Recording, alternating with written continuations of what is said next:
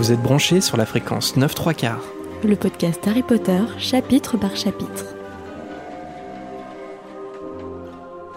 Bonjour à tous et bienvenue dans ce nouvel épisode de fréquence 9 3 quarts. Je suis Jérémy. Et je suis Marina.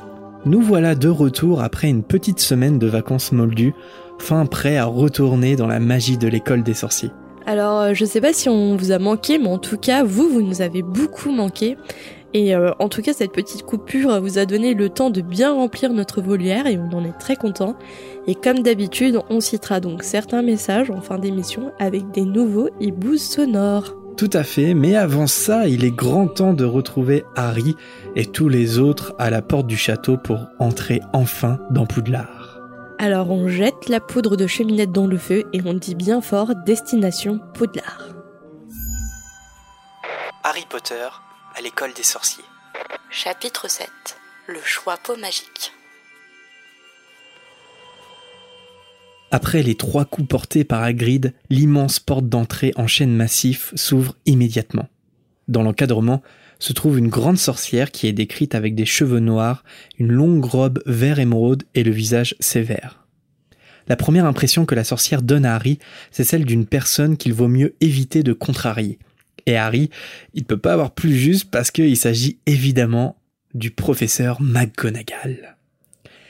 McGonagall remercie euh, Hagrid de lui avoir apporté les élèves de première année. Tout le monde entre alors dans le hall d'entrée du château qui est si immense que le plafond est invisible. Face à eux, les élèves découvrent l'escalier en marbre qui permet de monter dans les étages.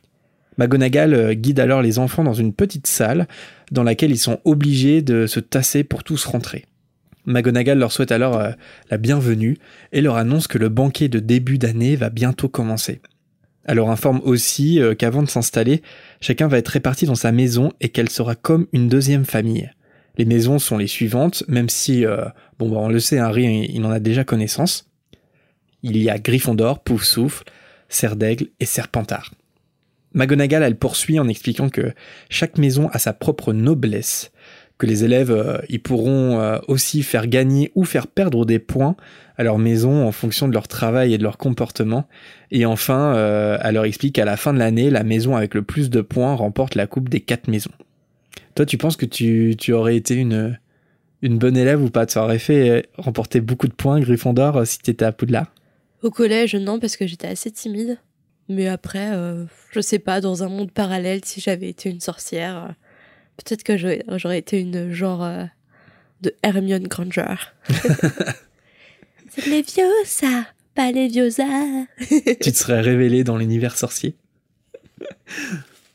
Alors avant de laisser patienter euh, quelques minutes les élèves, McGonagall leur conseille d'en profiter pour soigner leur tenue.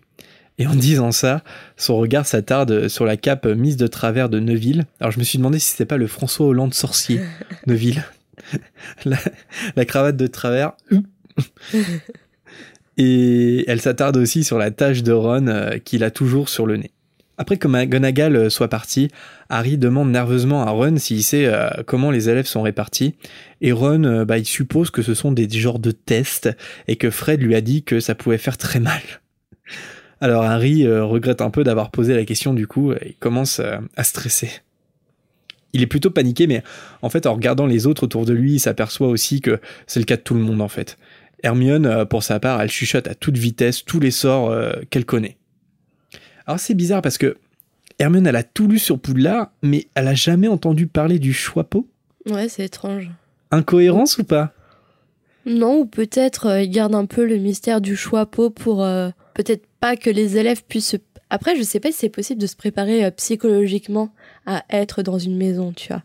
À modifier son comportement pour que le choix peau te répartisse dans telle ou telle maison. Je pense Après, c'est ce qu'il y a au plus profond de toi, donc euh, tu peux pas le changer, mais peut-être qu'il garde tout le mystère du, de la répartition et du choix peau. Ouais, parce que finalement, euh, est-ce que la cérémonie du choix peau fonctionne pas mieux quand tu ne sais pas à quoi t'attendre et aussi précisément quand tu ne sais pas que tu as le choix aussi? Bon, Harry, par exemple, dans l'épilogue, il va le dire à son fils euh, Albus qu'il peut choisir la maison. En tout cas, que le choix prend en compte sa décision. Mais quelque part, est-ce que c'est pas un peu faussé aussi euh, le, le, stratège en fait du choix pot Et du coup, tu penses que ça aurait pu, ça pourrait rester secret, que par exemple, c'est pas évoqué dans l'histoire de Poudlard ou dans d'autres livres? Je sais pas. Ça me paraît un peu étonnant quand même, tellement que c'est important et tellement que c'est connu euh, dans Bah, chez c'est tous les sorciers qui ont été à Poudlard. Que, euh, parce que par exemple, quand, un, quand euh, l'aîné va à Poudlard, il va sûrement le raconter euh, à l'inverse de Fred et George. Il va pas leur faire croire que c'est des tests qui, qui font mal.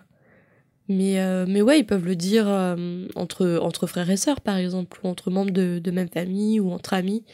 Peut-être du bouche à oreille, mais ouais, je sais pas, c'est possible que ça ne soit pas dans les livres.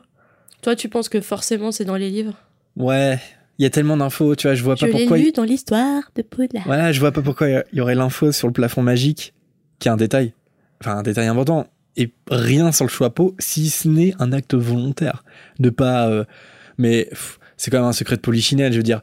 Tous les élèves qui deviennent adultes euh, racontent le, le choix pot Oui. à leurs enfants, Mhm. je pense. Donc je vois pas pourquoi ça serait gardé secret aussi dans des livres mystères. Donc Mystère. Affaire non classée.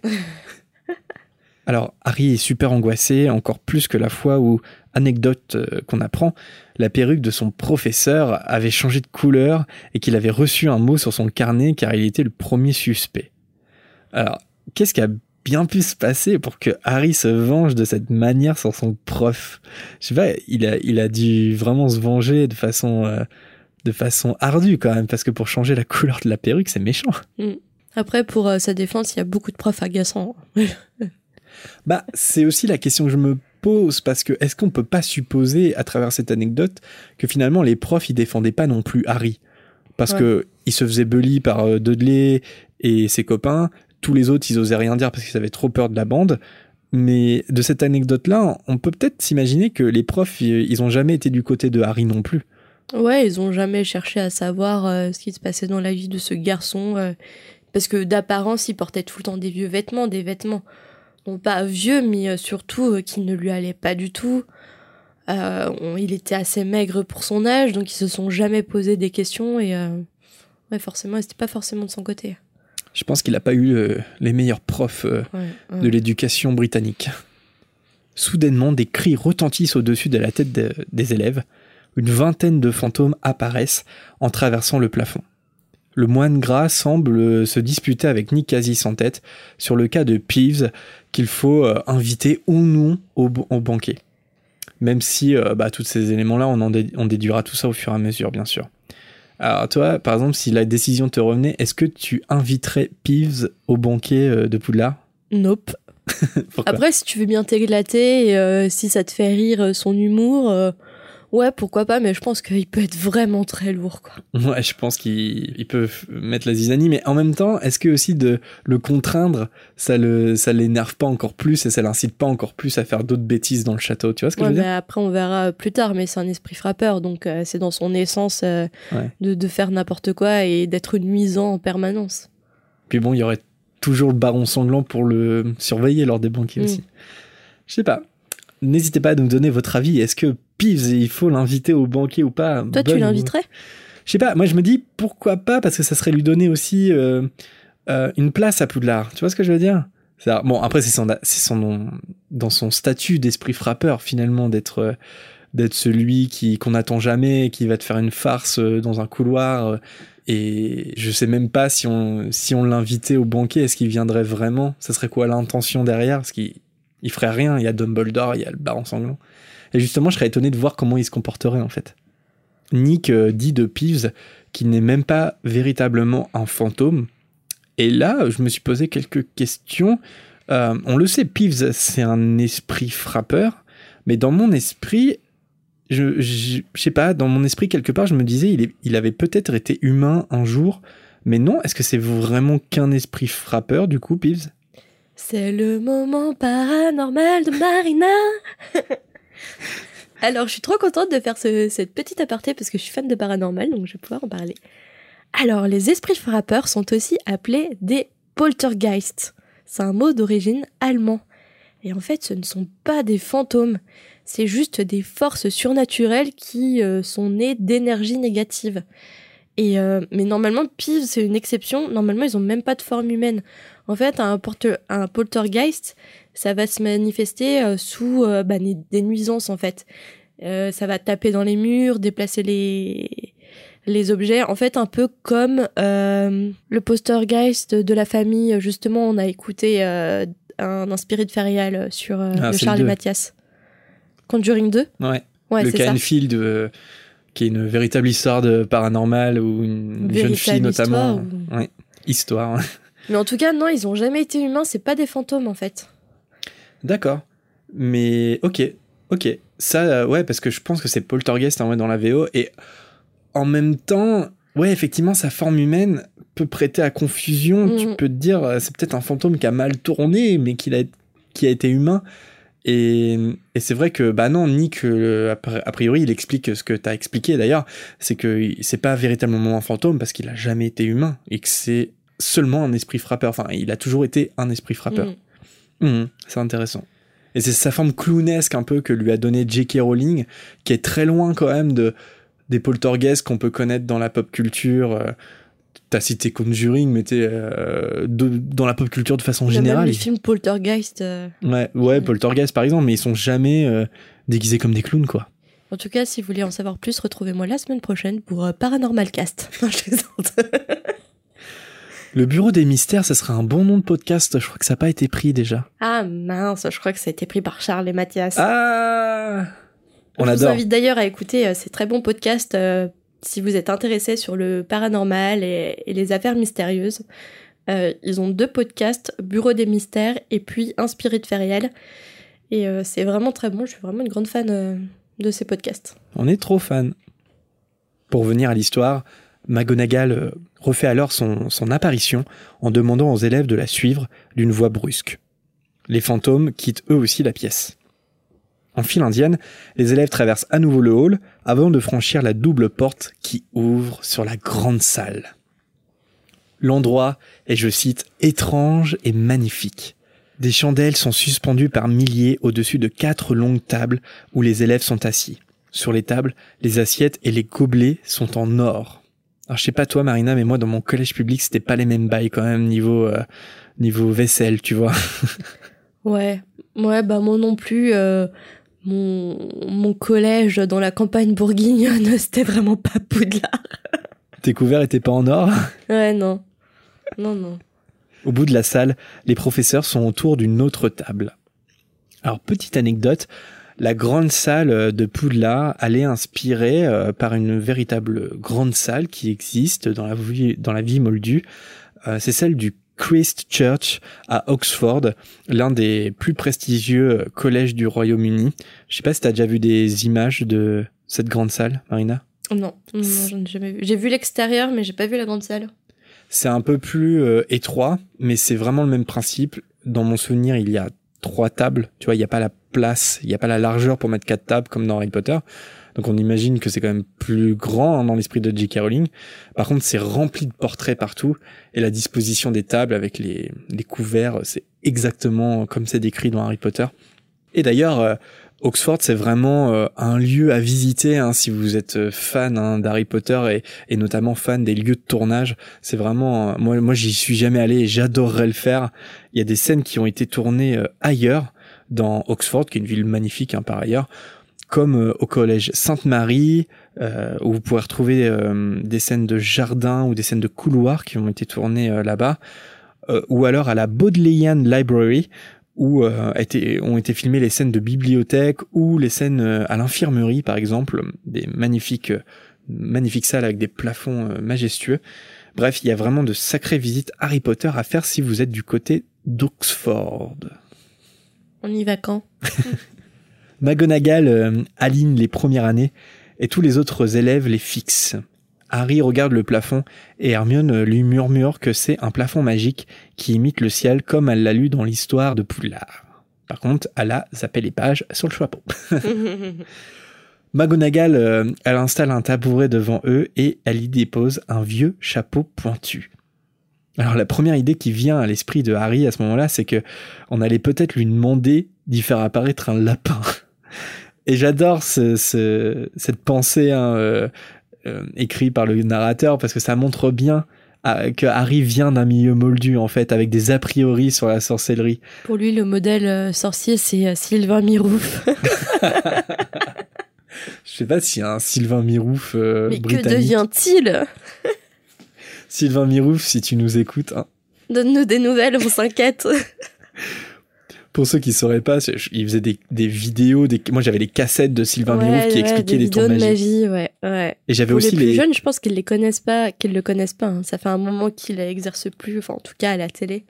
Et j'avais aussi les. Je, je crois hein, que j'avais des classeurs de magie et je, je- je pouvais voir aussi les vidéos en fait qui mettaient en place les, les tours de magie. euh, voilà.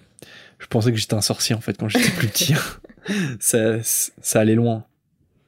Il y a un silence, puis une déchirure sur le chapeau s'ouvre en grand et le choixpeau se met alors à chanter. Alors je vais vous chanter euh, l'intégralité de la chanson maintenant. Non, je plaisante. Bah vas-y, assume. Fais-le. Alors, il commence par, euh, par se présenter comme étant le choixpeau et qu'il suffit aux élèves de le poser sur sa tête pour être réparti dans sa maison. Le choixpeau euh, poursuit en présentant chaque maison avec les qualitatifs suivants. Gryffondor, donc Wouh wouh. Gryffondor, il dit qu'ils sont courageux, hardis et forts. Poufsouffle, il évoque euh, la euh, qu'ils sont justes, euh, la loyauté, le travail, la patience. Serre d'aigle, sage, réfléchi, érudit. Et Serpentard, malin et roublard. Mais tu vois, c'est hum, bon, après c'est peut-être les comment dire les caractéristiques de ton de ton comportement qui euh, qui s'affirment le plus, qui euh, qui aident le choixpeau à choisir. Mais on est tous un mélange un peu des quatre maisons. Hmm. Tu vois ce que je veux dire? En fait, Hmm. c'est juste les caractéristiques qui prédominent dans ton dans ton caractère. Ouais, je pense que t'as des ascendances, tu vois. Mais après, comme tu le dis, je pense qu'il y a quelque chose qui prédomine quand même. T'as une sensibilité qui prédomine. C'est-à-dire que tu peux être euh, roublard et. Dans et- certaines situations, je peux être totalement une serpentard. Ouais. Et euh, le jour d'après, une serre d'aigle. Après, une griffon d'or. Enfin, tu vois, ça, ça dépend de tes, de tes, de tes jours, de, de, des situations auxquelles tu, tu fais face, en fait. Ouais, mais après, t'as quand même une couleur qui domine. C'est pour ça que t'as jamais hésité. Ta maison, ça a toujours été Gryffondor, par exemple. Oui. Et donc, parce que tu, tu sais que c'est ça qui domine, quoi. On sait c'est qui qui domine. Bah, j'avoue que Gryffondor, ça a toujours été ma maison parce que quand j'ai découvert les livres et les films, euh, moi tiens, ah moi je suis Gryffondor comme euh, Hermione, euh, Ron et Harry. mais euh, mais après ouais, je pense que c'est un peu prétentieux entre guillemets de dire que t'es courageuse, hardie et forte, tu vois. Mais en même temps, c'est pas faux. Je pense que je fais preuve de de ces de ces qualificatifs euh, dans certaines situations, mais mais parfois euh, je suis une pouf souffle totalement, une serre d'aigle ou une serpentard. Ouais, forcément. Tu connais bien mon côté serpentard. Non, mais forcément qu'on a des affinités Mm. avec euh, les autres maisons. on peut pas être qu'un Gryffondor et, et, et pas du tout être amical, par exemple, alors que c'est une des qualités euh, prédominantes des Poufsouffles. Mais je pense qu'il faut plus le voir comme des couleurs dominantes, tu vois ce que je veux dire? Et c'est comme moi, tu vois, enfin, le cerf d'aigle s'impose à moi, parce que c'est ce qui prédomine euh, dans ma personnalité, je pense. Et en même temps, euh, par exemple, euh, bah voilà, plus le temps passe, plus je me dis Serpentard, c'est ça m'est pas non plus complètement inconnu, tu vois. Non bon? Ouais, non, mais moi je pense que je suis ascendant Serpentard, tu vois. Je te vois pas du tout en serpentard. Non, mais je suis pas un Serpentard. Non mais je te vois pas, enfin malin, euh, malin dans le sens euh, t'es intelligent et malin, mais malin dans le sens un peu malin, euh, comment dire, manipulateur. manipulateur et roublard, tu l'es pas du tout. Non, mais tel côté un peu ambitieux, le côté un peu tu serais prêt à tout pour arriver à ce que tu Mm. veux. Mm. Ça, c'est quelque chose dans lequel je peux me reconnaître, mais ça serait plutôt euh, mes, mes points un peu noirs, tu vois. Alors que je milite aussi pour que Serpentard, y a- tu peux être un très bon Serpentard. Et l'une des rares bonnes choses à propos de l'enfant maudit, c'est que ça a expliqué ça. En fait, J.K. Rowling l'a montré. C'est-à-dire que euh, Scorpius Malfoy, c'est le meilleur personnage de, de l'histoire, et pourtant c'est un Serpentard. Bon, Albus en est un aussi, et c'est une autre histoire, mais Attends, moi je te vois plutôt en 1 serre d'aigle, en 2 pouf souffle, En 3, Gryffondor. Et dernier, Serpentard. Mais c'est vraiment hyper rare ton côté Serpentard. Ok. Bah non, bah tu vois, moi je pense que je suis. Ça serait, ça serait Serre d'Aigle, Serpentard, Poufsouffle, Gryffondor, tu vois. je, me vois, je, me, je me vois pas vraiment Gryffondor. Et toi, tu me classes comment? Bah toi, Gryffondor, Poufsouffle, Serre d'Aigle, Serpentard. Ah, Serpentard en dernier. Ouais. Ah, c'est marrant ça. hein. on se met tous Serpentard en dernier alors qu'on pense le contraire. Bref. à la fin de la chanson, euh, tout le monde applaudit le chapeau. Ron et tous les autres sont rassurés d'apprendre qu'il s'agit simplement de mettre le chapeau sur la tête. Ron dit que Fred lui avait même parlé d'un combat avec un troll. Ils sont horribles. Ouais, mais du coup, c'est prémonitoire. Ah, ouais, j'avais pas vu ça, ouais. Mhm. Hmm. Petite prémonition euh, sympa, ouais. Que j'y avais pas du tout pensé. Ça, c'est mon côté euh, pouf souffle, tu vois. Non, serre d'aigle. Ah oui, Serdec, pardon. Pour le coup, t'as été plus serdec que moi. Harry est, est rassuré lui aussi, mais encore timide de devoir euh, enfiler le chapeau devant tout le monde. Je cite, S'il avait existé une maison pour les élèves au bord de la nausée, il y serait allé tout de suite. Je sais pas toi, mais moi aussi j'y serais allé tout de suite, quoi. Je, je déteste être le centre de, de l'attention de plein de personnes qui me regardent comme ça. Je pense que j'aurais pris la maison euh, nausée. McGonagall commence à appeler les élèves par ordre alphabétique. Et là, qu'est-ce que c'est? L'instant wiki de Jérémy On devrait faire des jingles. Spécial personnage secondaire. Alors, dans les élèves qui sont euh, évoqués, il y a Anna Abbott. Évidemment, son nom commence par la lettre A, donc c'est la première. hein. Anna Abbott est répartie à Poussoufle. Alors, Anna Abbott, elle est complètement absente des films, ou presque, mais euh, c'est un personnage qui reviendra pourtant régulièrement dans la saga, souvent auprès de Ernie Macmillan. D'ailleurs, en cinquième année, ils seront tous les deux préfets et ils feront partie de l'armée de Dumbledore. Dans Le Prince de Sang-Mêlé, elle apprend euh, le décès de sa mère et elle quitte Poudlard, mais elle sera bien présente à la bataille euh, dans les reliques de la mort. Information Pottermore également, elle se marie avec Neville Londubat et elle devient la patronne du chaudron baveur où le couple habite. Tu le savais ça, Marina? Non. Et ben voilà, ça a été un écrit de J.K. Rowling parce que non, Neville Londubat ne finit pas avec Luna Lovegood. Moi, c'est ce que j'avais cru. C'est ce que les films veulent te faire croire. Mais oui. mais ce n'est pas le cas et l'ambiguïté d'ailleurs qui existe entre Neville et Luna, notamment dans, euh, dans les reliques de la mort, elle est beaucoup moins prononcée dans le livre en fait. C'est-à-dire que à la fin du livre, on se dit pas qu'ils vont finir ensemble, alors que dans le film, il y a un plan notamment après la bataille où ils se tiennent la main ou je sais plus ce qu'ils font, mais alors que ça n'a pas lieu d'être. Parce que dans l'esprit de J.K. Rowling, ces deux-là ne finissent jamais ensemble, ils ne sont pas amoureux. Neville finit avec Anna Abbott, mais elle n'est pas dans les films, donc bon. Susan Bones, elle aussi, est répartie à Poussoufle. Alors, on a un petit peu parlé dans, la, dans une précédente émission, je sais plus si c'était la Mhm. précédente d'ailleurs. Donc, euh, on va faire un peu l'impasse sur elle. Terry Boot est le premier cerf d'aigle à être réparti. Terry Boot, my man. cerf d'aigle. Euh, c'est un futur membre de l'armée de Dumbledore également. Il se fera euh, torturer par les carreaux lors de la dernière année hein, dans les reliques de la mort. Il y a Mandy Brocklehurst qui part aussi à Serdaigle. Si elle ne vous dit absolument rien et que vous êtes pourtant ultra accro et fan des livres, c'est normal, on n'a aucune info sur elle, c'était juste le, plaisir. Si vous avez une fanfiction, vous pouvez l'écrire sur Mandy euh, Brocklehurst. Elle est à Serdaigle. Lavande Brown est la première à se retrouver à Gryffondor.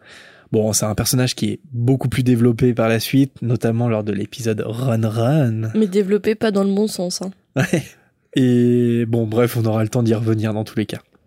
Millicent Bulstrode est envoyée à Serpentard cette fois. C'est une élève euh, souvent moquée euh, pour son physique. Elle est grande et carrée. Dans la chambre des secrets, elle sera l'adversaire d'Hermione hein, au club de duel et Hermione croira qu'elle a récupéré un de ses cheveux. Et on sait tous comment ça va terminer.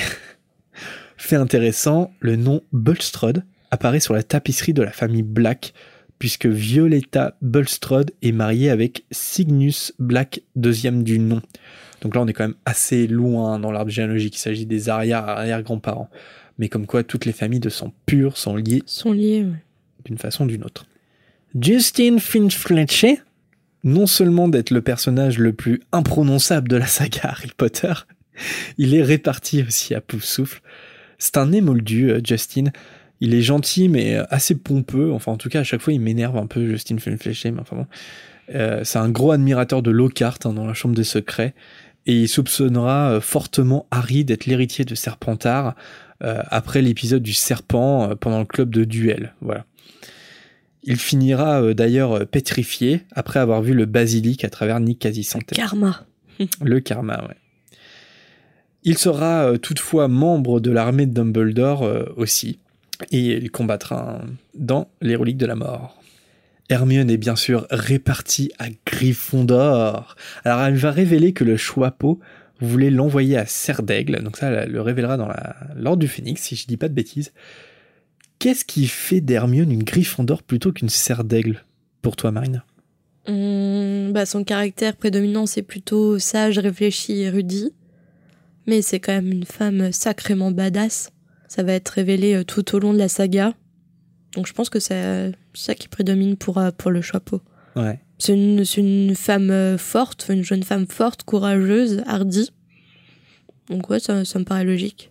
Je trouve qu'Hermione, elle prouve que c'est une Gryffondor et pas une serre d'aigle à la fin de l'école des sorciers, justement. Parce que je trouve que pendant toute l'école des mm. sorciers, on peut se demander, mais pourquoi elle est pas serre d'aigle? Enfin, je veux dire, elle a toutes les qualités d'une serre d'aigle et tous les défauts aussi. Et à la fin, au moment euh, de se séparer d'Harry et pendant euh, l'épreuve des potions, elle a ce discours-là Harry en disant que les livres c'est bien. Enfin, tu peux avoir toutes mm. les connaissances que tu veux, mais le courage et la bravoure, c'est autre chose. Et le simple fait d'avoir conscience de ça, ça fait d'elle une Gryffondor en fait. Ça fait d'elle une héroïne. Et ça elle n'a pas la tête dans les livres en fait. Euh, ouais, ça fait si Elle a la tête dans les livres, mais elle a conscience qu'il y a autre chose à côté. Et que le courage et la bravoure aussi, c'est c'est aussi fort, voire plus fort que toutes les connaissances qu'elle peut euh, accumuler. Et je pense que c'est ça que le Choixpeau, il voit à ce moment-là, il voit qu'elle est extrêmement intelligente, qu'elle a une mémoire de fou, une curiosité pour les livres débordante, et en même temps, il doit déceler chez elle l'héroïne qui est en elle, la, personne active qui est en elle, la militante. Mm. Et c'est pour ça que la couleur dominante, comme je le dis un peu, pour Hermione, pour moi, c'est évidemment Gryffondor. Alors ça fait grogner un peu Ron hein, que Hermione soit répartie à Gryffondor. Harry, euh, il se tape une angoisse à ce moment-là qui me fait pas mal rire. Il se, et il se dit, mais si je mets le chapeau et que rien ne se passe, et que McGonagall euh, m'annonce euh, que c'est une erreur, t'imagines, toi, là C'est une erreur, vous retournez dans le train. c'est ça, l'humiliation Ah bon, on s'est trompé. L'administration s'est trompée. Après avoir trébuché, Neville est lui aussi réparti à Gryffondor, puis il repart avec le chapeau. mais des fois, quand je pense à Noé, je me dis, mais c'est quelque chose que je pourrais faire, quoi. Repartir avec le chapeau Ouais, ah, carrément. T'es tellement soulagé que ça soit terminé Ouais, c'est ça, soulagé, et puis je suis tellement tête en l'air aussi que je serais capable de faire ça. Et pourtant, comme Neville, tu aurais été certainement réparti à Gryffondor, tu vois. Alors pour Neville, c'est l'inverse, selon euh, Pottermore, enfin Feu Pottermore, hein, mais bon, je continue à dire Pottermore, moi, pour le, pour le coup parce qu'il pensait avoir sa place à Poufsouffle, mais le Choixpeau a tranché plutôt pour Gryffondor à la fin du débat qu'il y a eu. Alors pourquoi ce choix d'après toi? Qu'est-ce qui fait en fait un de Neville un Gryffondor plutôt qu'un Poufsouffle bah, C'est expliqué à la toute fin de, de l'histoire d'Harry Potter en fait. C'est lui qui tranche la tête de, Nagini, et, en fait c'est tellement un vrai Gryffondor qu'il a fait apparaître quand même euh, l'épée de Godric qui lui a permis de trancher euh, la tête du serpent. Donc c'est ça qui prouve qu'il a tellement de, courage et il est tellement apparenté à Gryffondor que j'aurais pas à finir ma phrase, mais. non, non, mais je. Mais en tout cas, oui, il a sûrement vu toutes ses capacités de, courage, d'hardiesse euh, chez lui. Au-delà de, de son côté un peu pouf souffle, ouais. Ouais, effectivement, dans les reliques de la mort, il fait apparaître l'épée de Gryffondor. Et, et en même temps, je pense qu'en tant que lecteur, on n'a pas besoin d'attendre ce moment-là pour euh, s'apercevoir aussi que Neville, c'est un Gryffondor. Certes, il, est peureux et tout ça. Il va, il va devenir petit à petit euh, le combattant. Bah pareil, dans, à la fin de l'école des sorciers, il se retourne contre ses amis et ça, c'est quelque chose que met en valeur Dumbledore. Et ça, ça a tout l'air d'être une valeur de Gryffondor mm-hmm. de faire ça. Drago est évidemment réparti à Serpentard. Alors contrairement à Neville ou Hermione, le Choixpeau, il a à peine frôlé sa tête qu'il prend direct sa décision.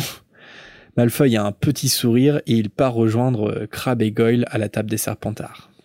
Il y a l'évocation euh, d'autres personnages comme une Moon, donc c'est son nom, Moon comme la lune, et c'est un fait intéressant parce qu'il s'agit en fait d'une ébauche pour Luna Lovegood que J.K. Rowling avait d'abord pensé appeler Lily Moon. Incroyable, non? Mais finalement, ce personnage ne sera pas du tout euh, développé. Ça deviendra en fait plus ou moins Luna Lovegood. Il y a un certain Not, N-O-D-T. C'est un nom de famille connu de Mange-Mort qu'on reverra, plus tard, pardon. Il s'agit très certainement de Théodore à ce moment-là. Son père euh, s'est fait prendre au département des mystères et c'est pourquoi euh, n'invitera pas Théodore dans son club. C'est Blaise Zabini qui, qui l'explique à Drago dans Le Prince de Sang Mêlé. Comment ça, il s'est fait prendre au département des mystères? Euh, bah, tu sais, c'est, il, fait partie des mange-morts en fait qui ont été ah arrêtés hmm. par euh, par le ministère tout simplement hmm. après la bataille. Pansy Parkinson est à Serpentard évidemment, ça sera la copine indécollable hein, de Drago, future préfète et membre de la brigade inquisitoriale d'ombrage, et toujours présente pour se moquer du physique des autres, c'est, c'est sa spécialité, Pansy Parkinson. Un très très bon personnage. Les jumelles Patil sont citées aussi à ce moment-là? Alors Parvati c'est intéressant parce qu'elle sera à Gryffondor et Padma qui est pourtant sa jumelle, elle, elle va aller à Serdaigle. Moi je me rappelais plus de ça. Et ouais, ouais dans le film on a l'impression qu'elles sont toutes les deux à, mm. Gryffondor, notamment parce que quand euh, Harry demande aux jumelles pour euh, qu'elles soient leurs cavalières à lui et Ron, elles sont toutes les deux dans la chambre commune en fait de Gryffondor. Sauf que Padma en soi elle a rien à y faire parce qu'elle est à Serdaigle. Donc comme j'ai dit, ce sont les futures cavalières euh, déçues de Harry et Ron lors du bal de Noël, et toutes deux feront partie de l'armée de Dumbledore. Elles combattront aussi pendant la bataille de Poudlard. Un autre nom est prononcé, celui de Sally Ann Perks, mais on n'a aucune info, mais c'est surtout un moyen d'introduire bientôt Harry Potter, qui est appelé par McGonagall. Quand il est appelé, des murmures s'élèvent aussitôt dans toute la salle. Harry Potter, Harry Potter. Harry Potter, Harry Potter, Harry Potter. le Harry Potter. Le Choixpeau le plonge dans le noir et il entend alors réfléchir euh, à voix haute. Le Choixpeau hésite beaucoup parce qu'il voit euh, en fait du courage, de l'intelligence, du talent, mais aussi une envie de faire ses preuves. Harry, à ce moment-là, il espère de toutes ses forces qu'il ne sera pas réparti à Serpentard. Alors le Choixpeau, forcément, il entend euh, sa pensée, il est étonné parce qu'il pense que Serpentard pourrait le mener vers le chemin de la grandeur. Qu'est-ce qui aurait bien pu se passer si Harry avait été à Serpentard? Je sais que c'est le sujet de beaucoup de fanfiction, mais c'est Est-ce qu'il se serait fait influencer par euh, Drago et compagnie euh? Il serait devenu bestie avec Drago Est-ce que son entourage euh, a eu une grande influence sur ses choix? Telle est la question. c'est un peu ce qui se passe dans l'enfant maudit. Euh, Rowling, elle a fait ça, quoi. Tout le monde pense que Albus, le fils de Harry Potter, comme James avant lui, va se retrouver à Gryffondor, et puis finalement, boum, Serpentard, grand blanc, euh, grosse ambiance. Et on peut se demander ce qui aurait, ce qui aurait pu se passer, mais est-ce qu'il serait devenu quelqu'un de mauvais? Sans doute, parce que si précisément il fait pas le choix de Serpentard, c'est parce qu'il il a déjà fait le choix du bien. Mm je dis pas que Serpentard c'est faire le choix du mal, mais en ce qui concerne Harry, c'est quand même ça, parce que la tentation de Serpentard, détectée par le Choixpeau, c'est quand même leur crux de Tom Jedus, de Lord Voldemort, qui est en lui, en fait. Et à ce moment-là, il fait déjà le choix de Harry et pas de leur crux, hmm. qui est en lui. Et ça, c'est ultra important. Et du coup, tu penses que leur crux, il aurait, euh, la magie de leur crux aurait eu une influence sur lui, encore plus d'influence sur lui s'il aurait été à, à Gryffondor?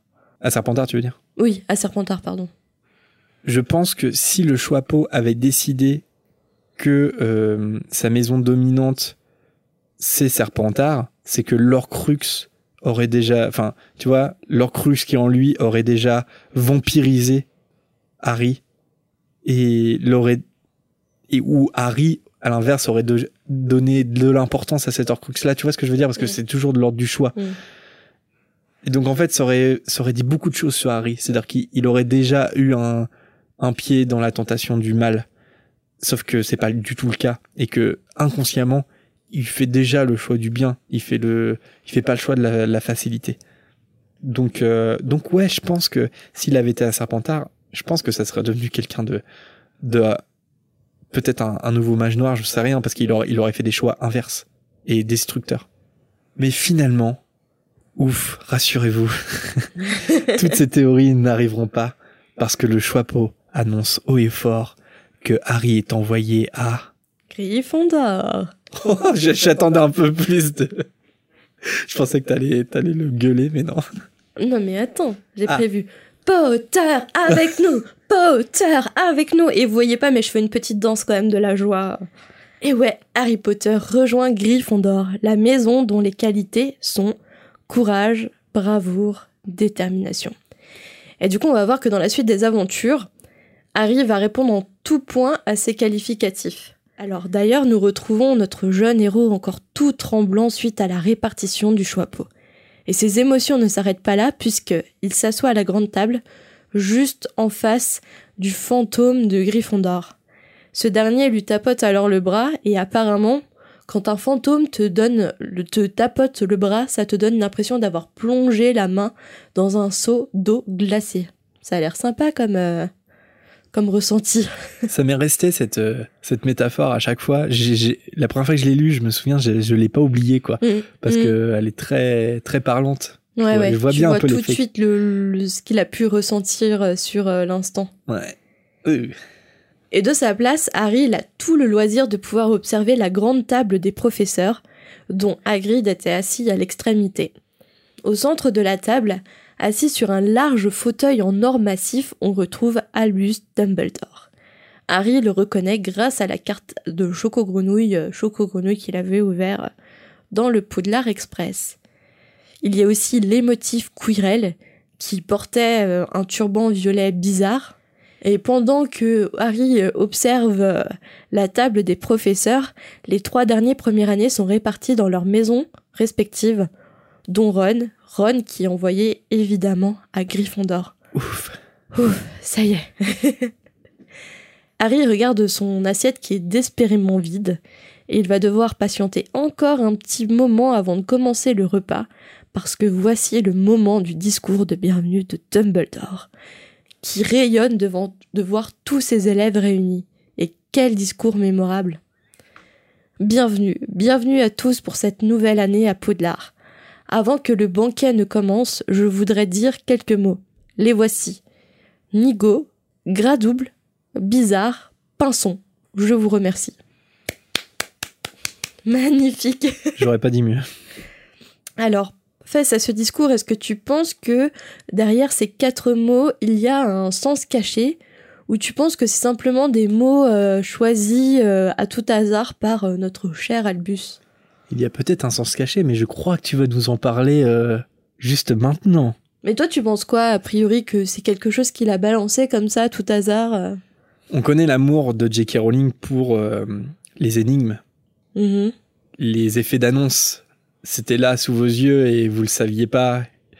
Donc, effectivement, je connais un petit peu les, les théories et je sais pas si elle y a pensé. C'est toujours compliqué de d'être sûr de ça. Et en même temps, ça m'étonnerait pas parce que euh, ça se tient, ça se tient plutôt en fait. Ça pas, ça explique pas euh, le récit, mais Dumbledore est, est peut-être fou, mais au point de lui mettre quatre mots qui n'ont aucun sens et qui ne signifient rien, c'est un petit peu, c'est un petit peu étrange. Donc euh, effectivement, c'est normal que les fans se soient posé la question. Et, et tu vas nous l'expliquer tout de suite. Du coup, ça veut dire, c'est quoi la théorie principale sur Nigo Gradou bizarre pinson? J'ai fait des recherches. Alors j'étais partie pour la théorie euh, des, mots euh, random, mais euh, en préparant l'émission, je suis tombée sur un article de la Gazette du Sorcier du 19 janvier 2015, ça commence à dater, et le titre de l'article c'est Dumbledore, tout un discours en quatre mots. Et en fait, ils exposent trois théories selon lesquelles bah, les mots auraient en fait un sens caché évidemment. Et pour, pour l'émission d'aujourd'hui, j'en ai retenu une sur les trois proposées par la Gazette. Pour les autres, euh, si vous êtes intéressé, je vous laisserai lire tranquillement l'article et euh, n'hésitez pas à me demander, euh, à me dire plutôt ce que vous en pensez. Alors la théorie que j'ai choisie, c'est celle qui utilise les mots en, VO, selon laquelle les, les mots choisis par Dumbledore, c'est la vision critique de toutes les maisons sur une maison en particulier.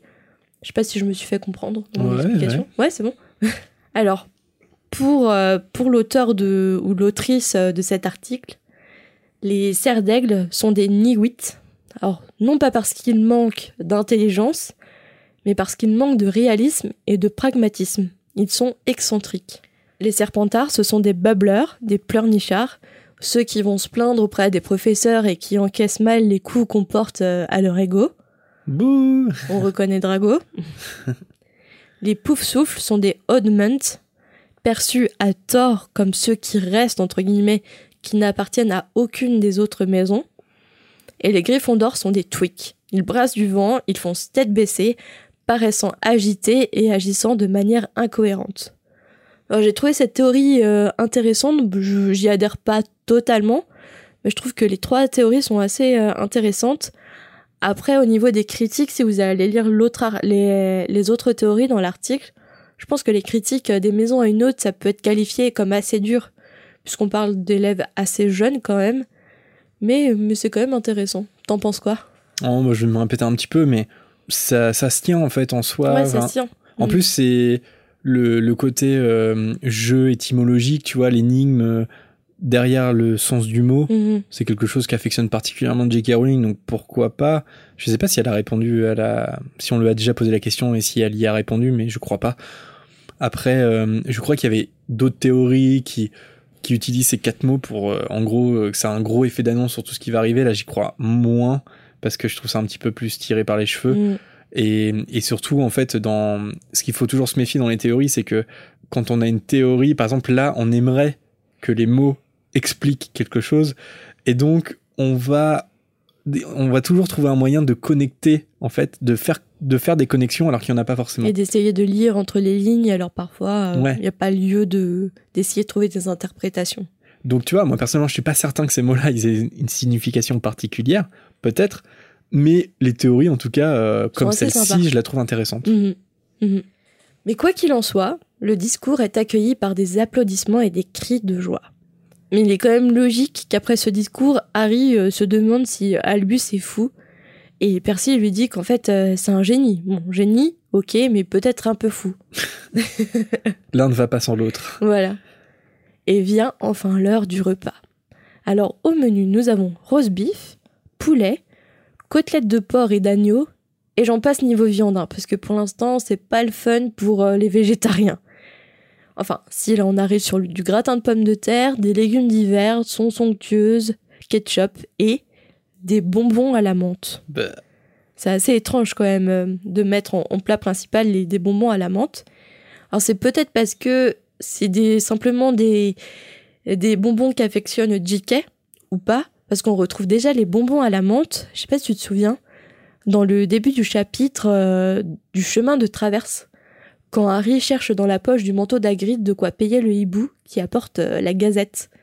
Mais tu sais qu'en plus, les bonbons à la menthe, ça explique tout ce qui va se passer ensuite. ouais, non, elle doit, elle doit aimer les bonbons à la menthe. Mais ouais, c'est pas très euh, végétarien friendly. euh, non, Poudlard, euh, Poudlard. je pense qu'on tirerait un peu... euh, Nous, on n'aurait pas grand chose à manger. hein. Ouais, non. Ça serait souvent. Beaucoup de légumes. Ce serait légumes, pommes de terre, c'est ça. comme à Noël. Coucou notre famille. Soyez un peu plus inventifs. Ah, je crois qu'on va pas être invité cette année. Donc Harry, il reste bouche bée devant cette quantité de nourriture. Les Dursley, évidemment, ne l'avaient jamais privé de nourriture, mais il n'avait quand même jamais mangé à sa faim. Le fantôme regarde Harry manger, parce que il lui dit qu'il n'a pas mangé depuis 500 ans. Et là, il, il, il, il en profite pour, euh, pour se présenter comme Sir Nicholas de Mimsy Porpington, le fantôme résident de la tour de Gryffondor. Iron, là, avec beaucoup de tact, il demande si c'est bien lui, Nick quasi sans tête, parce qu'en effet, ses frères lui avaient déjà parlé de lui. Et encore avec plus de tact, Simus Finnegan, Hello Devon, demande comment est-ce qu'on peut être quasi sans tête. Et la réponse est simple. Nick qui prend son oreille gauche entre ses deux doigts et la tire vers le haut. Et là, sa tête, elle bascule alors vers la droite et tombe sur son épaule. Elle paraît rattachée à son cou comme une charnière. Et il semble en effet que quelqu'un a essayé de le décapiter sans succès, d'où le nom de, de quasi sans tête. Mais comme, il paraît quand même satisfait d'avoir captivé l'attention des premières années, et euh, il leur fait savoir en même temps qu'il espérait qu'il compte, euh, enfin qu'il compte sur eux pour, euh, pour gagner la coupe des quatre maisons, parce que Serpentard elle a gagné six fois de suite, et que ces victoires rendent le, rendent le baron sanglant, le fantôme de la maison, horriblement prétentieux. Il a un peu l'esprit de compétition, Nick. hein. Oh, McGonagall aussi, hein. Ouais. La compétition est très présente chez les Gryffondors. Et justement, euh, en parlant du baron sanglant, Harry euh, le regarde. Et le baron sanglant, c'est euh, c'est un fantôme qui a les yeux vides, le visage émacié. Et surtout, il a les vêtements maculés de, de sang au reflet argenté. Et d'ailleurs, on comprendra euh, pourquoi euh, plus tard tout ce sang sur son manteau. On laisse ce mystère. On laisse ce mystère. Pour le moment. On arrête les digressions, ok? Ça suffit maintenant. Histoire passionnante. Et pendant le dessert, une partie des élèves parlent de leur famille.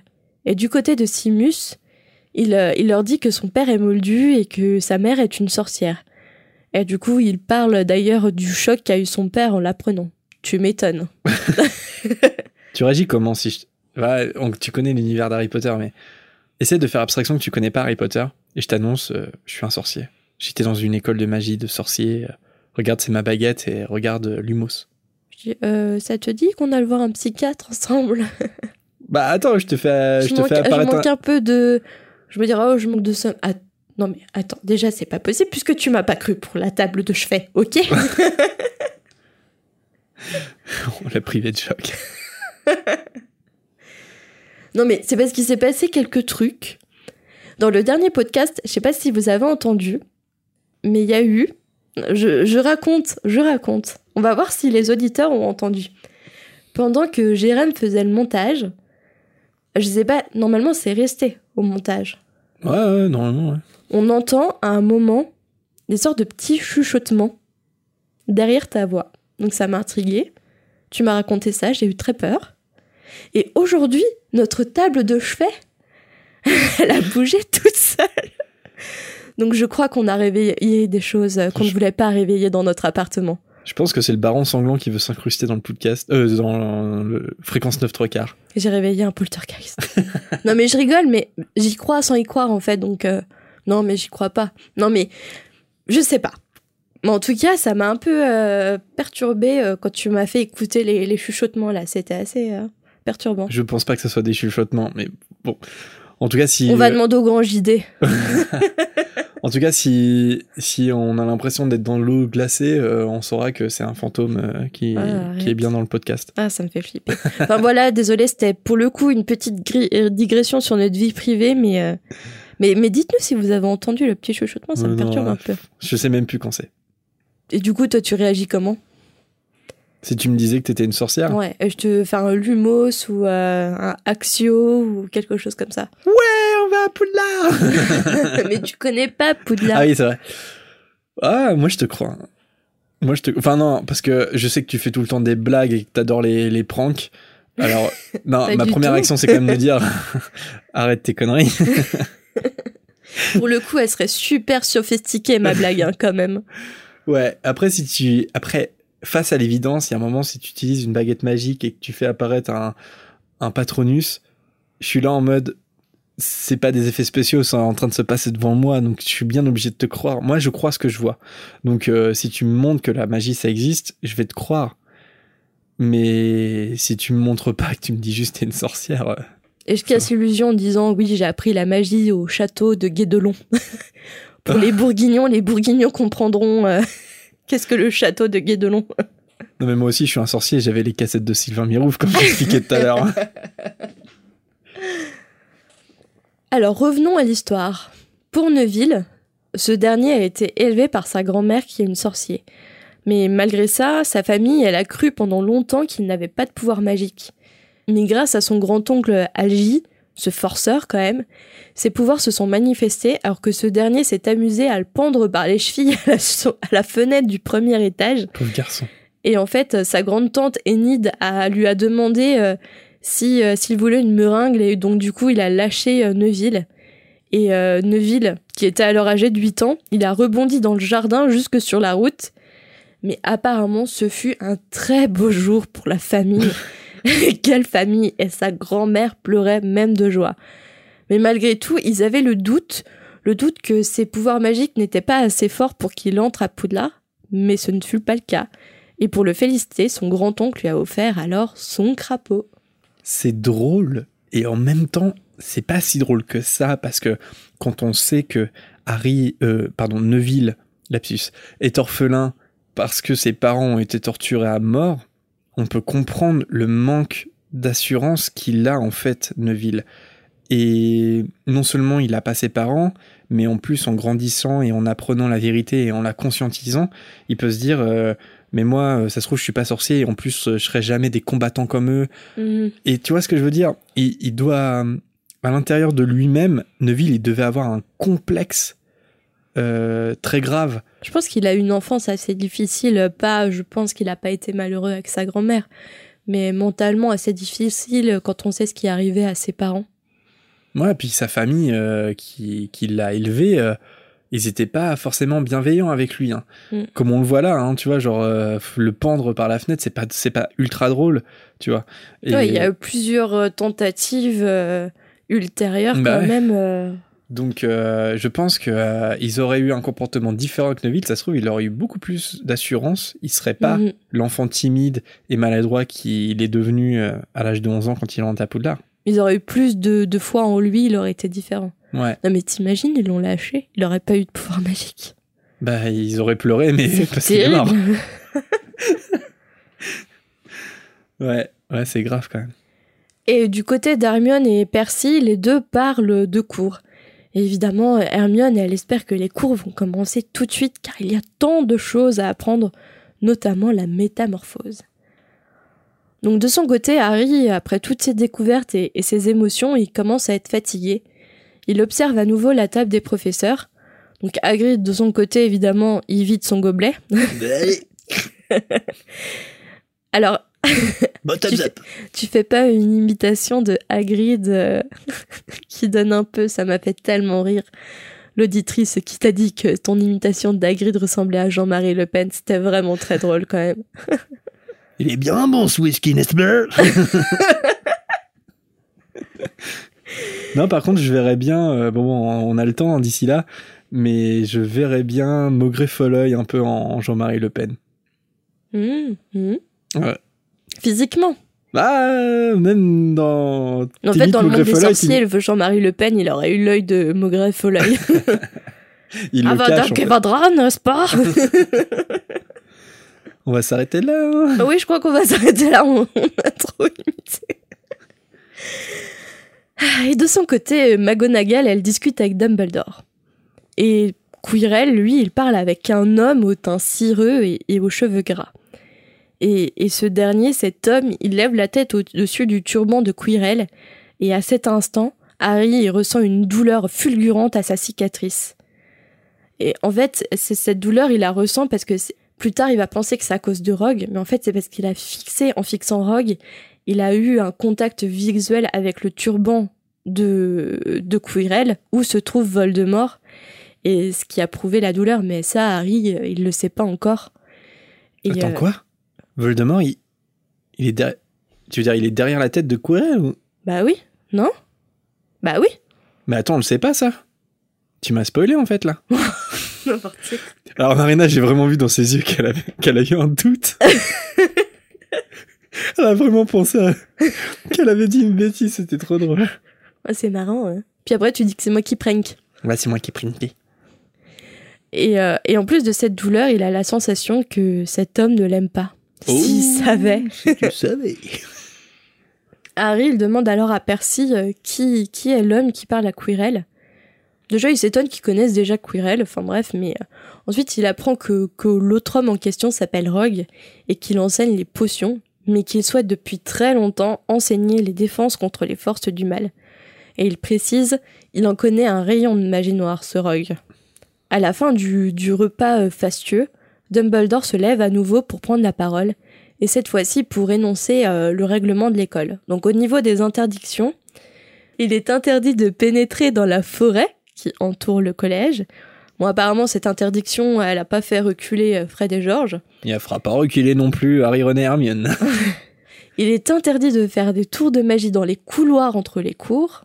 Mais pendant les cours, si tu sèches les cours et que tu fais de tours de magie dans les couloirs, ça marche en fait. Je pense pas, non. Parce que tu sèches les cours, mais c'est pas entre les cours, tu vois. Ça plaira pas trop à Rusard, je pense. Ça, c'est mon côté serpentard, tu vois. Mmh. Mon côté roublarde. Ouh, quelle Roublarde. Et enfin, l'accès au couloir du troisième étage de l'aile droite est interdit, à moins que les élèves veuillent mourir dans d'atroces souffrances. Et là, cette dernière interdiction, elle fait éclater de rire Harry, mais c'est bien un des seuls à rire. Et Percy dit que malgré ce qu'il croit, Dumbledore, il est sérieux. Même si euh, Percy, il est un peu offusqué parce que d'habitude, il explique pourquoi. Surtout, il explique pourquoi au, au préfet. Pourquoi il y a cette interdiction. Et euh, pour la forêt, en tout cas, il, il comprend puisque euh, la forêt, euh, la faune et la flore est- assez dangereuse dans cette forêt. Et vient l'heure de chanter l'hymne de Poudlard, aux grandes dames des professeurs. Dumbledore fait apparaître les paroles en, avec un ruban en or qui flotte au-dessus des tables. Bon alors je vais vous passer, euh, je vais vous passer le moment où je chante l'hymne. Ah, toi aussi, tu voulais, tu Ah, voulais chanter? Mais c'est la première et dernière fois en tout cas qu'elle apparaît dans les livres, si je me trompe pas. Et dans les films, le, le chant de l'hymne, c'est une scène coupée dans Harry Potter et la coupe de feu. Visible sur YouTube. Ouais, ouais, je l'ai trouvé sur YouTube. Après, je comprends pourquoi elle a été coupée. Elle est pas, je l'ai pas trouvé géniale. Par contre, ce que j'avais oublié, c'est que en fait, euh, c'est un clin d'œil à l'école des sorciers parce que ça ne revient pas en fait plus tard. Hmm. Ok, Hmm. cool. Enfin, j'ai un petit doute parce que j'ai pas souvenir. Ça fait longtemps que j'ai pas relu la coupe de feu. Que dans la coupe de feu, ils chantent pas euh, l'hymne pour l'arrivée euh, des autres euh, écoles. Est-ce que c'est dans l'école des sorciers, là où Dumbledore il a une petite larme à l'œil en disant que c'est la plus belle des Mm. magies, la ouais, musique ouais. Ouais, non, Je j'ai pas souvenir quand même qu'il rechante l'hymne dans la coupe de feu, mais je me trompe peut-être aussi. Les auditeurs vont nous le dire. Ouais. Alors, euh, après cet intermède musical, les nouveaux Griffons d'or suivent Percy hors de la grande salle. Et euh, Harry est tellement fatigué qu'il s'étonne même pas là de voir les personnages euh, des tableaux s'animer. Et en plus, le chemin entre la grande salle et la salle commune semble être interminable. Et le parcours est interrompu par l'apparition devant les élèves de, de Cannes qui attaquent Percy. Et ce dernier dit que c'est un coup de pise. Et il menace alors Peeves de prévenir le baron sanglant parce qu'apparemment, évidemment, il, a- il obéit uniquement au baron sanglant.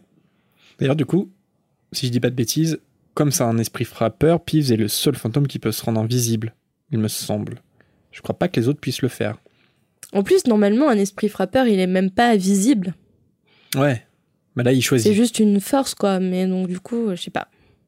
J'en parle comme si ça existait vraiment. Et enfin, au bout d'un couloir, il s'arrête euh, devant le portrait d'une grosse dame qui est, vécue d'une- qui est vêtue d'une robe de soie rose. Elle demande alors un mot de passe. Quel est le mot de passe? Regarde pas les notes. Non, je le connais. Caput Draconis. Et là, le portrait pivote et laisse apparaître un trou rond découpé dans le mur. Ça, j'avais pas le souvenir, tu vois. Que pour, euh, que pour entrer dans la salle commune, c'était un, un trou et en fait, il faut vraiment se hisser pour rentrer parce que c'est même dit qu'ils font la courte, la courte échelle à, à Neuville pour qu'ils puissent rentrer. Ouais, et puis après, t'as une échelle en fait. T'as une échelle euh, pour, euh, pour descendre euh, dans la salle commune en fait. Ah bon? Ouais, c'est un peu plus. Ouais, parce que tu, tu les. Enfin là, ce sera un peu plus tard, mais en fait, il faut qu'ils montent une échelle pour sortir de la salle commune et Oh passer à travers là. le trou. Ouais, c'est un peu sportif. D'ailleurs, c'est pas très handicapé friendly non plus, Poudlard. Ouais. Donc, euh, il y a beaucoup de, de, de choses qui ne vont pas à Poudlard si t'es végétarien ou si t'as un handicap, par exemple. Heureusement que qu'ils sont encore trop jeunes pour faire des soirées étudiantes parce que sinon, euh, t'imagines la galère après une soirée étudiante pour rentrer dans ta salle commune. Ah non, je pourrais, je dors dans le couloir, je vais pas y arriver là. C'est ça, tu dors devant la grosse dame. J'ai pas la voix. Alors la salle commune de Gryffondor est décrite comme ronde, confortable, accueillante et remplie de fauteuils moelleux. Et la salle elle est aussi composée de deux dortoirs, l'un pour les filles et l'autre pour les garçons. Pour sa première nuit à Poudlard, Harry, euh, il a le sommeil agité. Il fait des rêves mêlés à des cauchemars qui entremêlent sa rencontre avec Quirrell, son turban étrange, la première impression de, sa rencontre avec Drago, l'hésitation du choix pour l'envoyer à Serpentard. Il voit Rogue aussi et il voit surtout l'éclair de lumière verte. Mais Harry ne se souvient pas de ce rêve lors de son réveil.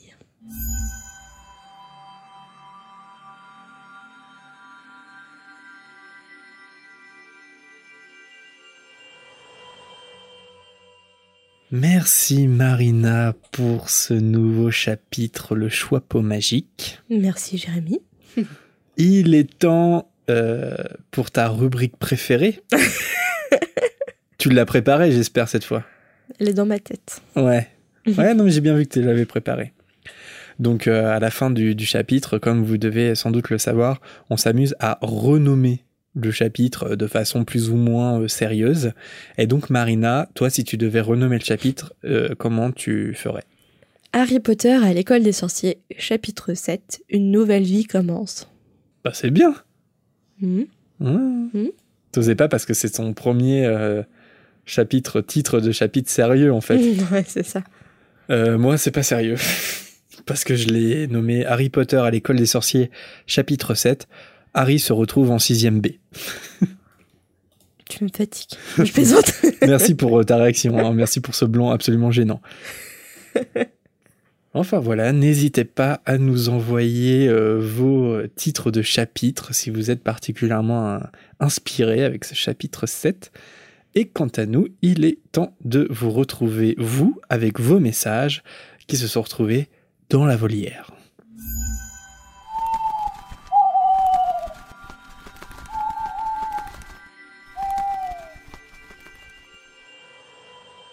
Et on passe tout de suite, comme on vous l'a dit, on a reçu plusieurs hiboux sonores, donc on est trop content d'entendre vos voix, on trouve ça super intéressant.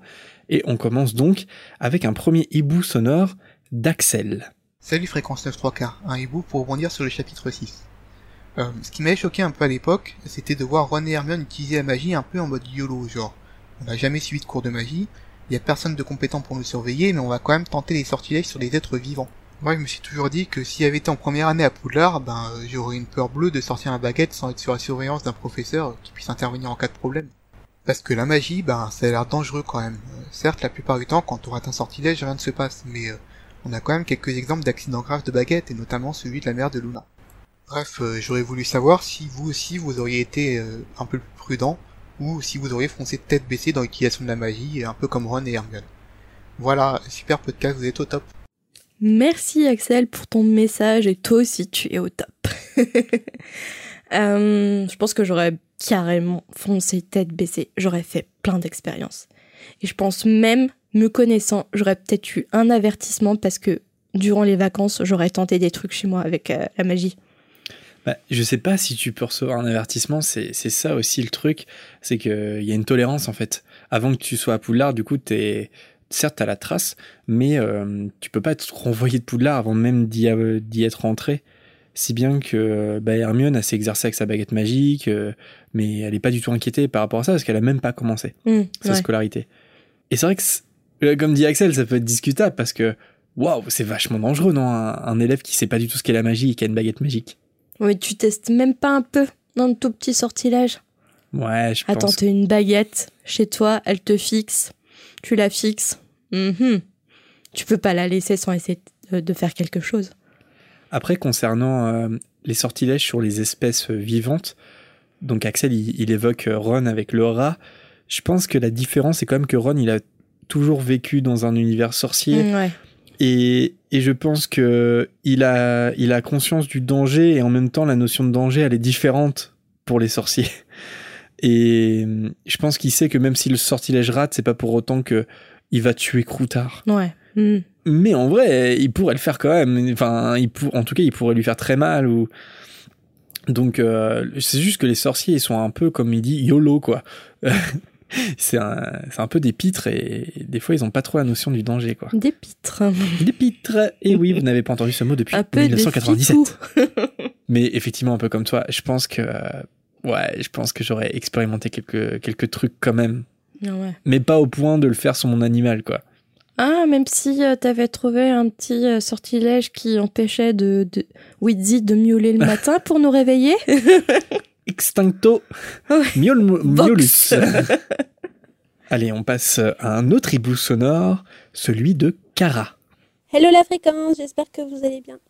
Je réagis un peu à votre dernière euh, vidéo, enfin votre dernier podcast, par rapport aux baguettes. Alors moi j'extrapole un peu, j'ai ma propre vision de la magie, mais pour moi un sorcier peut changer euh, de baguette à plusieurs reprises dans sa vie, parce que quand on est enfant, à 11 ans, quand on n'a jamais travaillé euh, sa magie, pour moi le potentiel n'est pas au maximum, et on peut devenir en la travaillant beaucoup plus puissant au fil des ans donc, changer de baguette, une baguette qui correspondrait mieux à l'évolution du sorcier. Voilà, voilà, je crois que c'est à peu près tout. Merci beaucoup pour vos émissions en tout cas parce que c'est vraiment génial et ça fait vraiment plaisir euh, de pouvoir écouter un podcast Harry Potter tous les vendredis. Surtout que je suis Jérémy depuis euh, quasiment le début euh, du podcast, ou plutôt, je ne sais pas s'il se souvient, mais quand Ben HPTS avait fait de la pub sur sa chaîne. Voilà, encore merci, bye Merci Cara, et oui, je m'en souviens. Euh, la petite publicité de Ben HPTS euh, pour le podcast. D'ailleurs, s'il veut nous refaire une petite euh, publicité pour Fréquence 9 3 quarts, il n'y a pas de souci. hein. Voilà, hein. ça nous avait fait gagner pas mal d'abonnés. Euh, merci pour ton message. Alors effectivement, est-ce que l'évolution d'un sorcier, c'est un peu synonyme d'évolution de baguette magique à un moment? Est-ce que tu vois un peu les, choses comme Cara, toi, Marina, ou pas? Est-ce que tu penses que les sorciers, ils changent volontairement de baguette régulièrement? Régulièrement, non. Mais euh, comme on avait vu euh, chez Ollivanders, il avait dit que certaines tablettes, tablettes euh, certaines baguettes, les fameuses tablettes sorciers. Il est passé à la Apple Watch sorcière.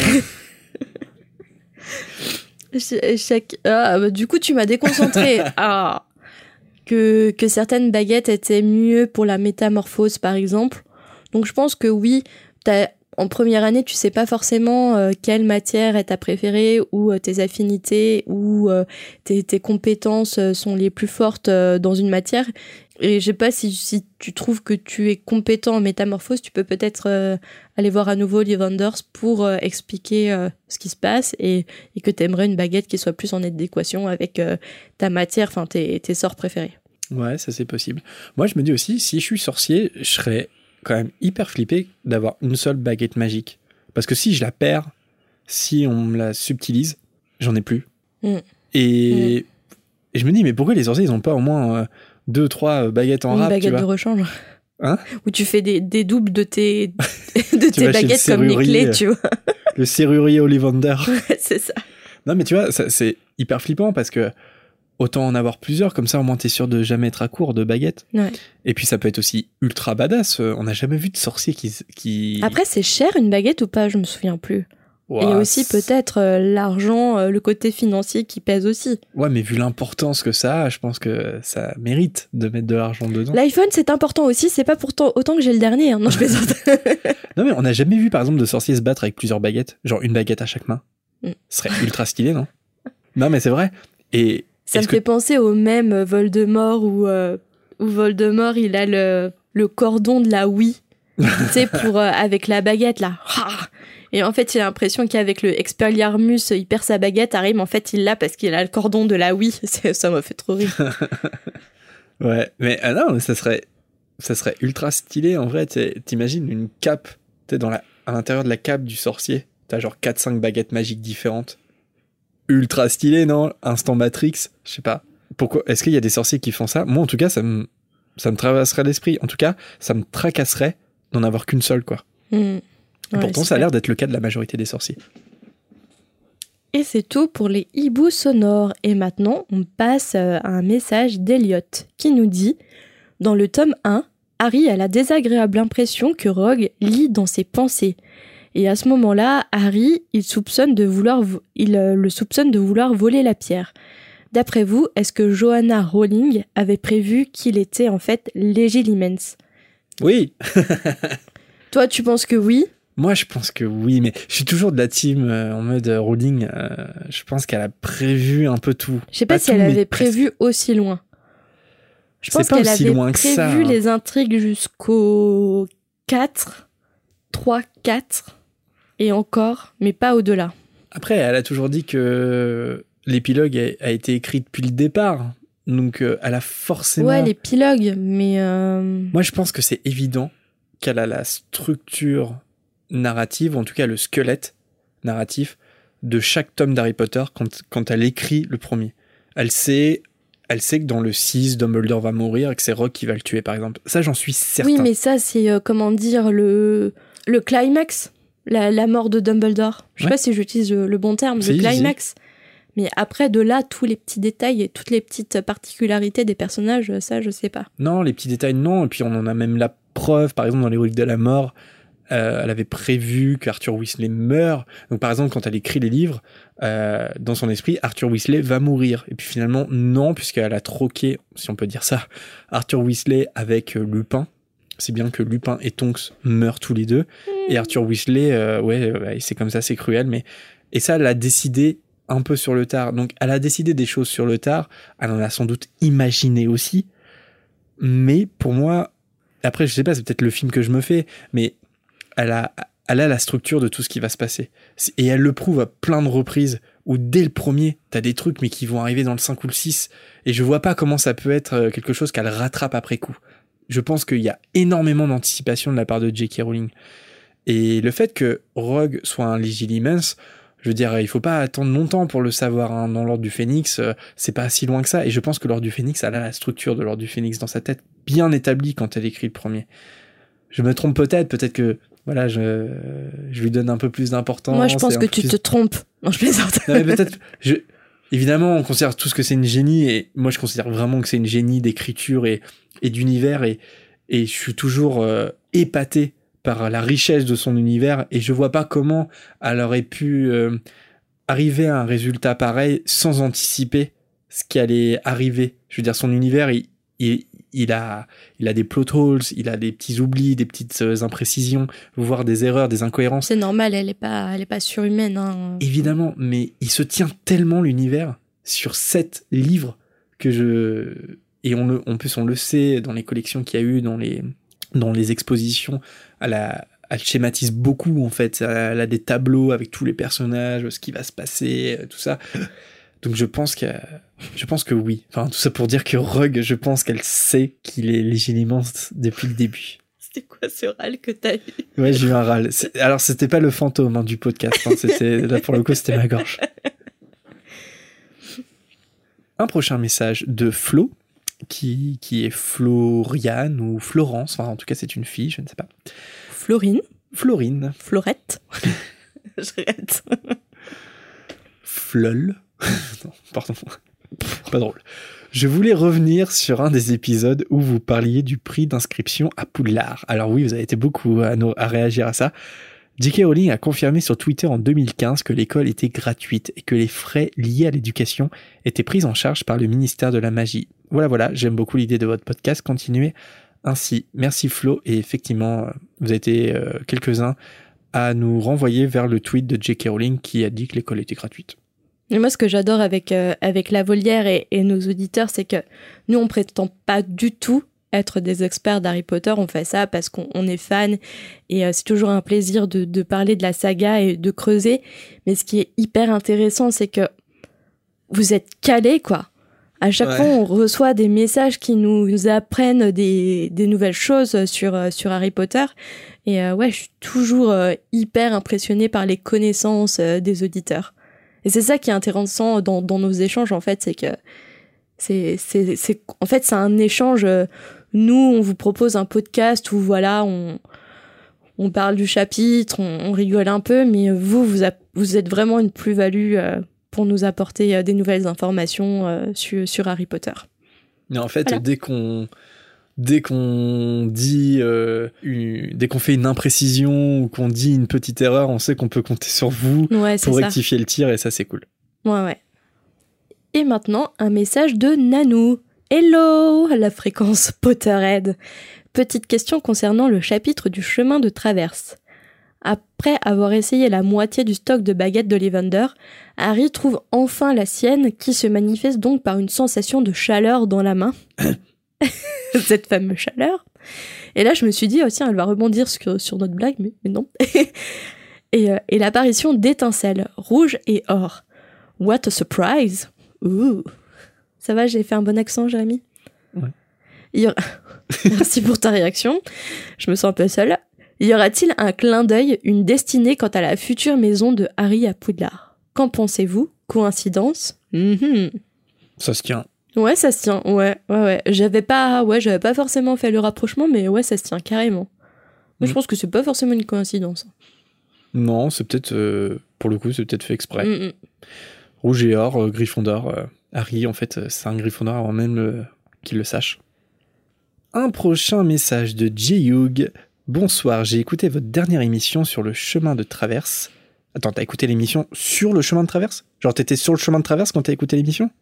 Alors ça, je tiens à préciser que apparemment tu aimes beaucoup cette blague puisqu'il me l'a déjà fait en off. Et j'avais déjà laissé un, un silence gênant. Mais apparemment tu l'aimes beaucoup cette blague au point de la refaire. Non, mais je vois que J-Hugh a de la chance, monsieur, est sur le chemin de traverse. Mais non, il- c'était l'émission à propos du chemin de traverse. Tous compris. Ouais, je pense que vous aviez compris de toute façon. Elle était top, euh, mais je me suis demandé un truc. Hagrid a récupéré les morceaux de sa baguette cassée pour les mettre dans son parapluie et faire un peu de magie. Mais on sait que les baguettes sont très européennes. J.K. Rowling a même dit que certaines écoles n'en utilisent plus. Pourquoi Hagrid n'a pas cherché à apprendre une autre forme de magie? Dans le monde de Harry Potter, on dirait parfois que seule la baguette peut permettre de faire de la magie. Si on la casse, tu ne peux plus rien faire. Sauf qu'on sait que c'est faux. On dirait que le ministère fait un peu peur, entre guillemets, à ces sorciers en leur disant attention, si vous êtes pas sage, on casse votre baguette et vous pourrez plus faire de magie, blablabla. Mais euh, en fait, si, parce que on dirait que les sorciers euh, sont pas des flèches parfois. Les elfes de maison, euh, du coup, ils sont pas les seuls à ne pas se rendre compte qu'on les manipule. On peut peut-être préciser que dans, à la suite de son message, J.U. nous a euh, mis le lien d'un écrit de J.K. Rowling Mhm. sur l'école de magie africaine, euh, qui effecti où effectivement elle précise qu'ils n'utilisent pas de baguette magique dans cette école-là, et qu'il y a une autre culture de la magie, et que en fait ils se servent de leurs euh, mouvements de, de main. Et c'est vrai qu'on peut se poser la question pourquoi, si les sorciers peuvent le faire, pourquoi ils, ils le font pas plus que ça?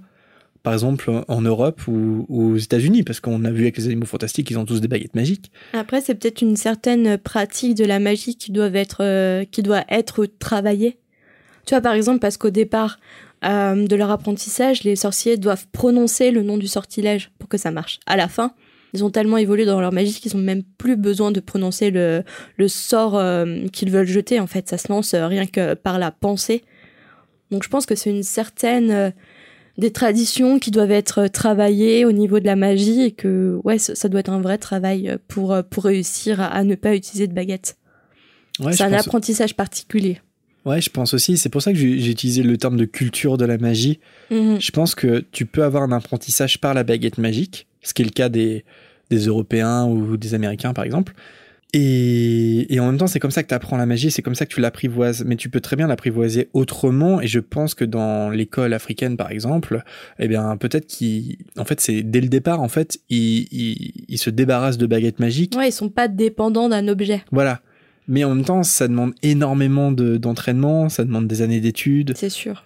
Et après, c'est peut-être comme apprendre une langue, tu vois. Peut-être que quand t'es, par exemple, t'as fait ta scolarité à Poudlard, t'es britannique, et ben peut-être que tu peux t'intéresser à d'autres formes de magie, comme euh, une forme de magie africaine qui euh, n'utilise pas de baguette magique. Mhm. Mais c'est comme apprendre une, une langue étrangère, en fait. Ouais, c'est du travail. Mhm. Je le vois un peu comme ça.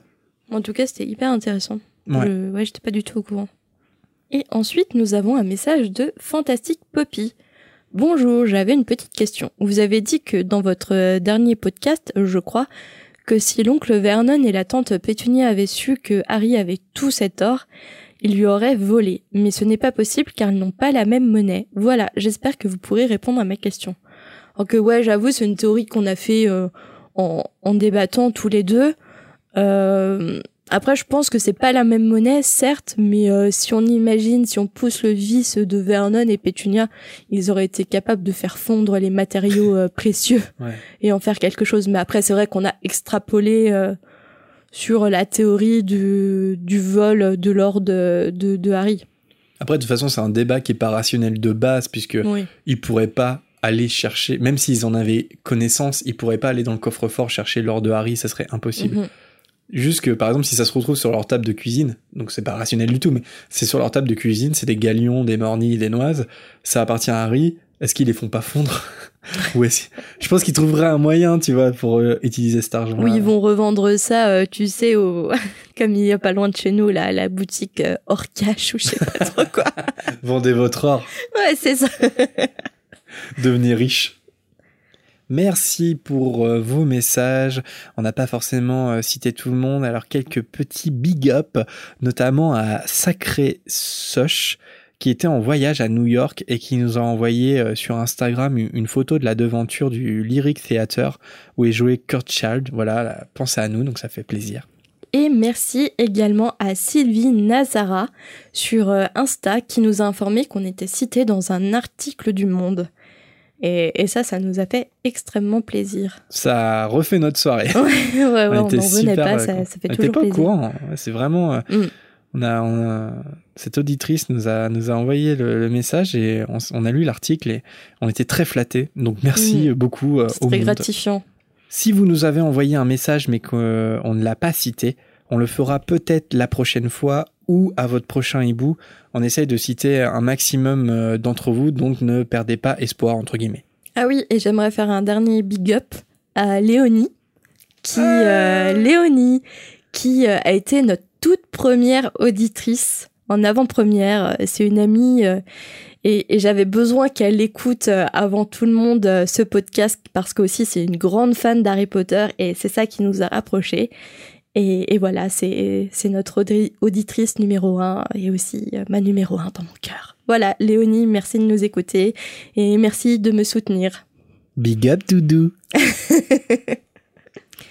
Et sinon, si vous aimez notre fréquence 9 3 quarts, n'oubliez pas de nous laisser une petite note et un petit commentaire sur votre appli préféré.